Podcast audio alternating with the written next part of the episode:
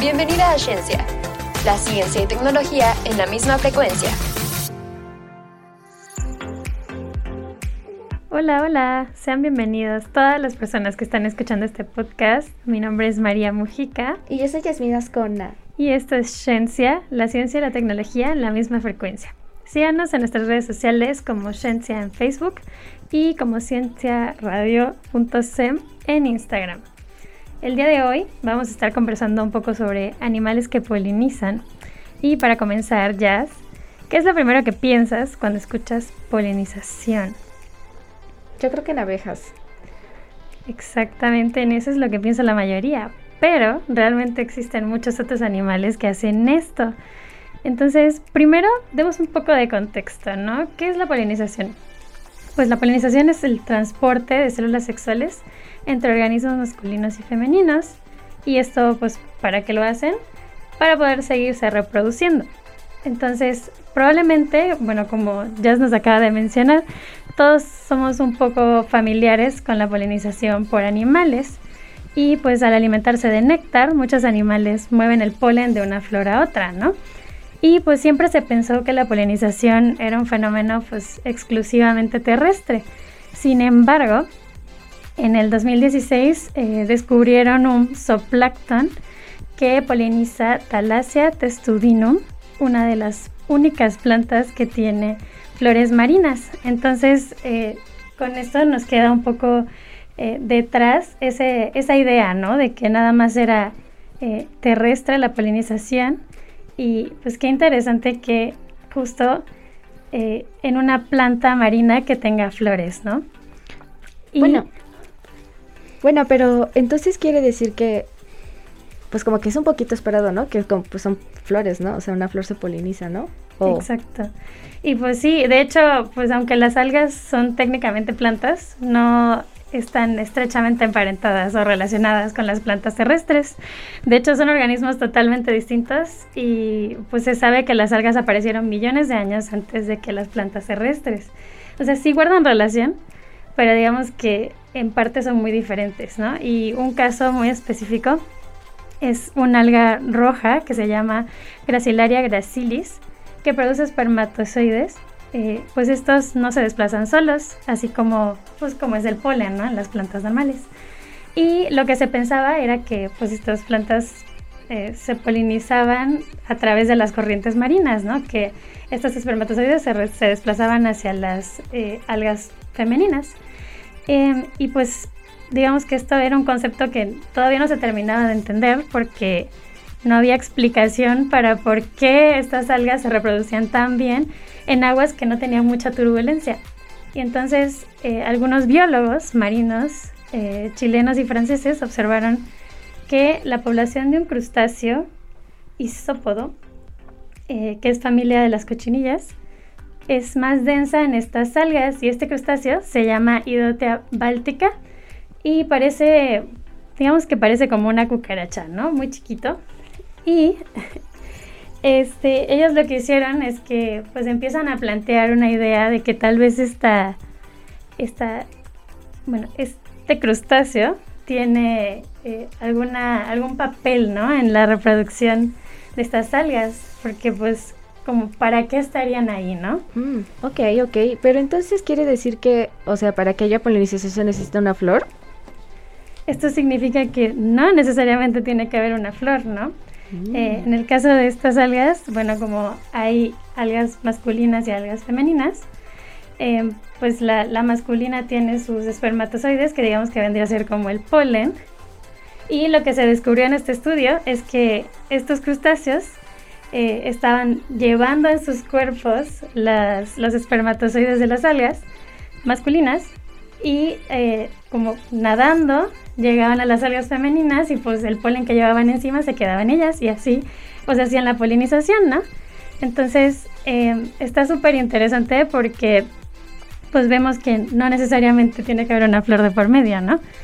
Y lo más interesante de esto es justo esa parte de de cómo estos animales viven en simbiosis eh, y pueden ayudar la reproducción del otro, ¿no? Y siendo tan diferentes, ¿no? No, son los dos plantas, no son, eh, o los dos animales. Entonces, eh, sumamente interesante cómo esta reproducción se fue dando, ¿no? ¿Qué opinas, Jazz? Pues yo creo que me parece interesante porque supongo que hasta cierto punto serían como las equivalentes de las abejas, pero en el mar, ¿no? Serían como las abejas marinas, ¿no? Exacto, así, ¿no? Justo eh, el estudio que salió en la portada de la revista Science, así de relevante es, eh, los empiezan a llamar, ¿no? Como las, las abejas del mar. Bueno, y este descubrimiento, bueno, ¿qué importancia o aplicación podría tener? O sea, ¿de qué nos sirve saber esto?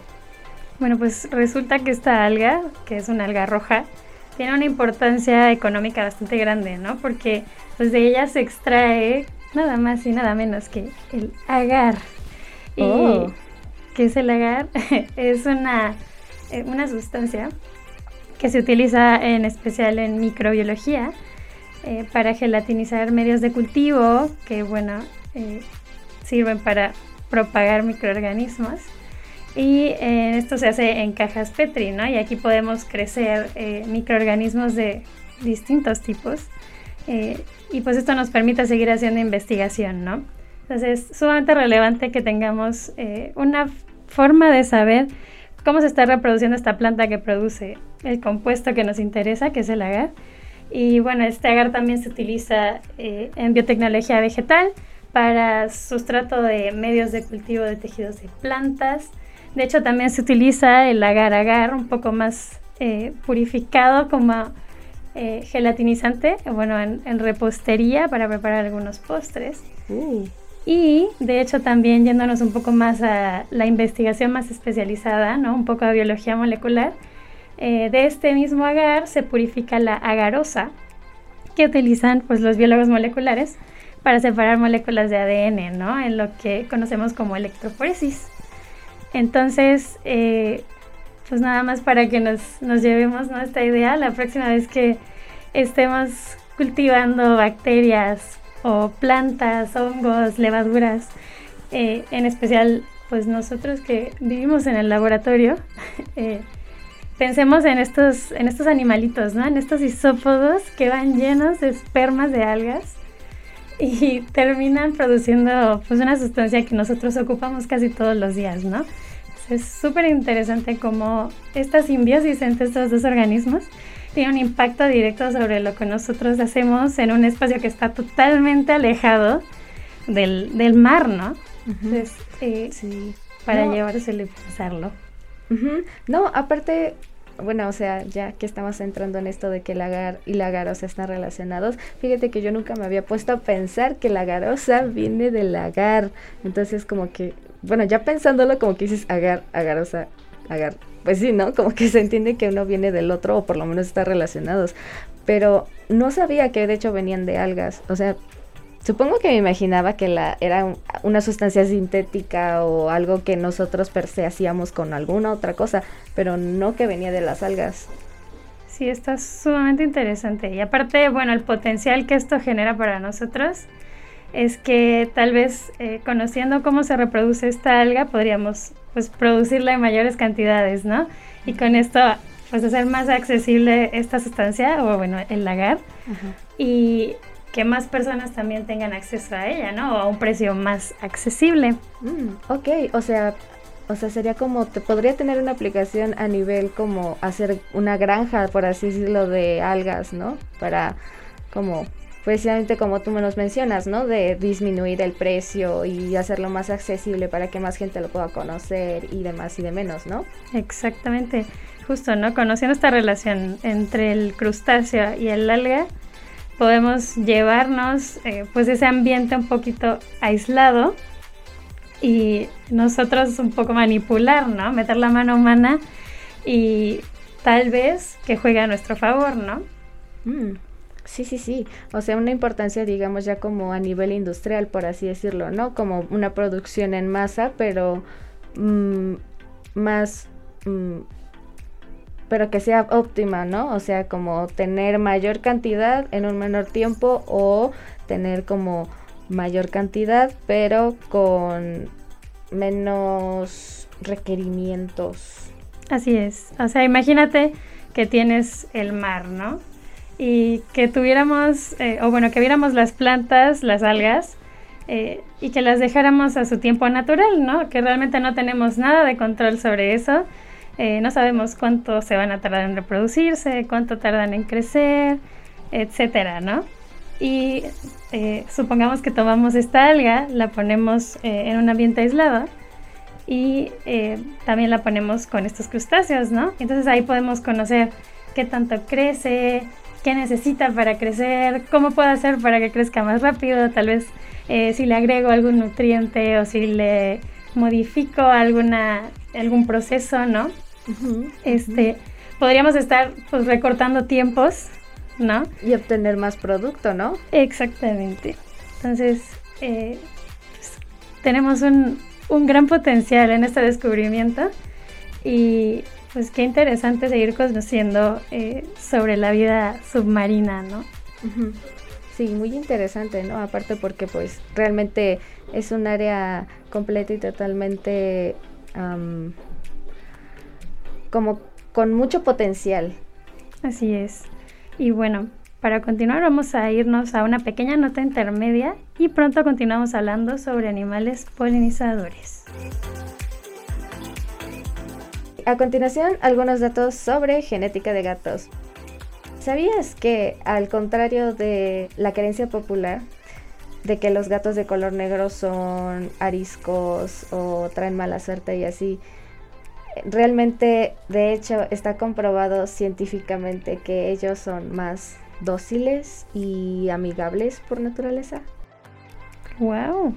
Y este comportamiento eh, está relacionado con el gen Noaguti, el cual está estrechamente relacionado con gatos tradicionalmente dóciles, pero la relación que esto tiene con el pelaje negro específicamente es que el gen Noaguti se encarga de enmascarar al gen Aguti, que es el que permite tener diferentes colores de pelo en un mismo gato. Entonces, el gen Aguti es enmascarado por el gen Maguti que permite tener únicamente un color homogéneo de todo el cuerpo del gato, por lo que por eso es únicamente negro y completamente negro. De hecho, esto se comprobó en un estudio de la Universidad de California en la que se estudia el comportamiento de los diferentes gatos en base a los distintos colores y tipos de gatos. Además, por otra parte, un pequeño paréntesis, también el 27 de octubre eh, es un día dedicado especialmente a los gatos negros en específico para hacer conciencia de pues que estas también son criaturas que merecen la pena cuidarse y que vaya, no se haga no se les haga daño por algún motivo de alguna creencia o dichos mala reputación que lleguen a tener. Bueno, pero si les interesa más acerca de este tema, escuchen el siguiente episodio. Creo que sí, no se lo pierdan.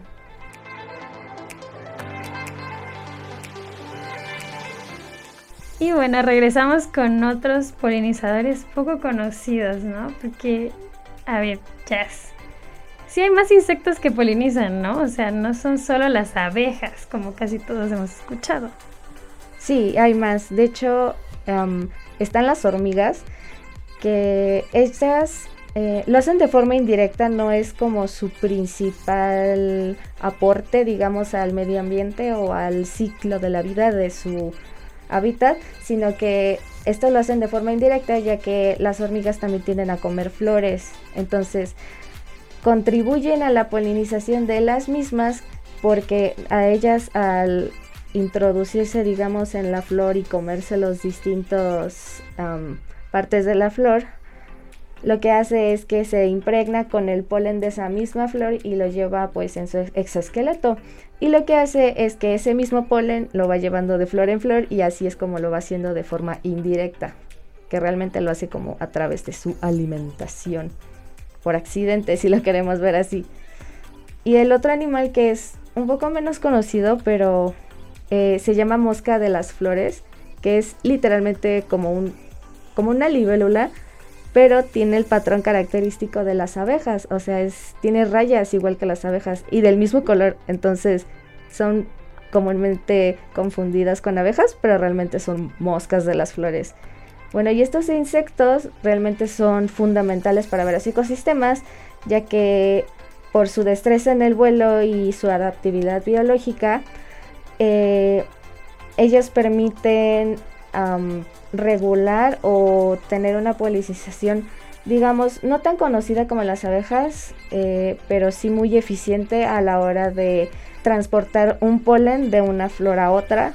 Y de hecho, lo que hacen es que estos, estas moscas se impregnan por completo su cuerpo en totalidad del polen y lo que van haciendo es que no solo lo van llevando de flor en flor, sino que lo llevan de planta en planta, lo que genera mucha diversidad y permite, bueno, pues tener la variedad de plantas incluso que ahorita conocemos. Incluso por accidente llegan algunas moscas a traer, bueno, a llevar semillas, como lo serían las semillas aéreas, por ejemplo. Y el otro que también está relacionado un poquito con las moscas es el mosquito. Nosotros, vaya, siempre tenemos molesto el mosquito que está haciendo su ruidito incesante. Un clásico. Cuando está durmiendo, ¿no? Y tú dices, me lleva, ¿dónde estás? Ya déjame dormir, ¿no? Bueno, pues resulta que estos mosquitos, pues no son mosquitos, son mosquitas. O sea, son moscas hembra, son mosquitos hembra. Entonces. ¡Wow! Estos son. interesante saber eso. Sí, de hecho, los mosquitos hembra son los únicos que son hematófagos. Y los mosquitos macho, al contrario de sus compañeras, se alimentan del néctar de las flores, permitiendo que vayan contribuyendo como a la polinización de todas las flores. De hecho, únicamente en el continente de América se encarga de polinizar casi 400 especies de distintas plantas. De hecho, como ya aprendiste, le tienes que echar la culpa a una mosquita. cuando, una mosquita te pica y te está molestando, ya sabes que no es un mosquito, es una mosquita. Efectivamente. Wow, entonces qué interesante, ¿no? Como a pesar de ser de la misma especie, pues el mosquito o la mosquita tienen diferentes como roles, ¿no? nada más por ser de diferentes sexos. Entonces está súper interesante eso. Y pues a partir de eso, entonces la mayoría de los polinizadores son insectos, ¿no? Sí, la mayoría. Pero hay algunos otros animales, como lo serían las aves, eh, que también son polinizadores, como lo sería el colibrí. Eh, por ejemplo, en América del Norte y del Sur, alrededor de 8.000 especies de plantas dependen de estos pequeños pájaros, los cuales han ido evolucionando simbióticamente tanto algunas flores como los mismos colibríes, como van, han evolucionado simbióticamente para pues atraer más fácilmente a los colibríes y los colibríes acceder como con más facilidad hacia el polen o las estructuras reproductivas de las flores. Entonces lo que hacen es que se ven más atraídos, los colibríes por ejemplo, se ven más atraídos por flores rojas, rosadas, amarillas y naranjas. Y un ejemplo de esta simbiosis evolutiva es que el pico de los colibríes se especializa para ciertas flores, por lo general de campana, por su pico tan alargado y fino. Entonces eso les permite ser mejores polinizadores de ese tipo de flores. Y no solo hay aves polinizadoras, también hay algunos mamíferos como lo sería el nemur. Estos animales son polinizadores nocturnos, es decir, que se encargan de polinizar plantas, flores, cuyos procesos metabólicos los llevan a lo largo de la noche. Em, estos animales, eh, los lemures, se caracterizan por sus ojos brillantes y su cola anillada. Y el polen lo transportan en el hocico y en sus manos. Porque ellos lo que hacen es meterse, digamos, adentro de la flor, como que se le llevan a la cara, como si se enjuagaran la cara, pero con polen. Entonces lo que hacen es que conforme ellos van avanzando de planta en planta, pues el polen que tienen en las manos y en el hocico lo van transportando hacia las diferentes plantas a las que van llegando. Entonces también es un poquito como por accidente, ¿no? Sí, exacto. Efectivamente. Pero no solo tenemos mamíferos, también tenemos reptiles. Uh. como lo sería el gecko de día. Em, este es un reptil endémico de la isla de Mauricio em, y este se alimenta de insectos e invertebrados, pero también consume polen y néctar. Entonces lo que hace es que mientras visita varias flores, el polen impregnado en su cara y en sus patas se va repartiendo, lo que hace que contribuya a la polinización. o sea, muy parecido al del anterior, ¿verdad? Ajá, sí. Nada más que este tiene la particularidad de que también, como tiene colores vistosos, visita como selectivamente algunas plantas o flores, ya que en su entorno, como no hay depredadores, por así decirlo, que sean amenazantes para este reptil, le permite como ir haciendo esa polinización por accidente de manera más tranquila. Excelente. Así es. Bueno, y otro ejemplo de una evolución simbiótica para la polinización de las plantas y de un polinizador sería el murciélago. Eso no lo vi venir. Sí, como que ahorita está muy en que la sopa de murciélago y esas cosas, ¿no? Sí, exactamente. Bueno, pues estos animalitos también son importantes para la polinización, ya que los murciélagos con su hocico y su lengua eh, están adaptados a las formas de las flores y lo que hacen es que ellos se encargan de transferir el polen de unas 360 especies solo en el continente americano. No inventes, es un número muy grande. Así es. Y un ejemplo de esta simbiosis entre murciélago planta sería el murciélago y la flor de mucuna.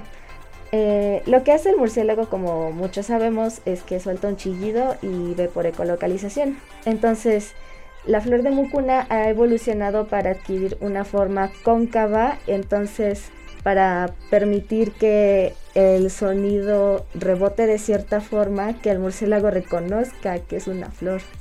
No inventes. Eso está súper sofisticado de su parte.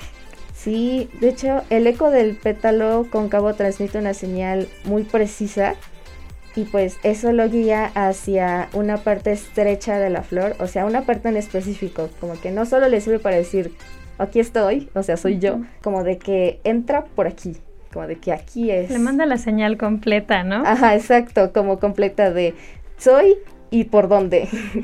Entonces, lo que hace eso.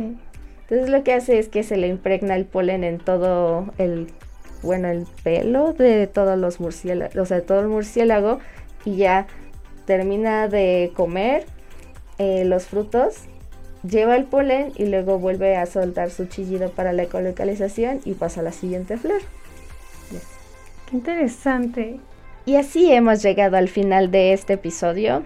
Eh, síganos en nuestras redes sociales que son Shensia en Facebook y shensiaradio.sem en Instagram. No olviden escucharnos por Spotify todos los jueves a las seis y media. Salen los nuevos episodios. Y eso es todo por hoy. Nos escuchamos. Bye. Bye. Esto fue Shensia. Escúchanos en exclusiva por Frecuencia SEM y plataformas digitales. No olvides seguirnos también en nuestras redes, en Facebook, Instagram y TikTok como arroba Nos vemos.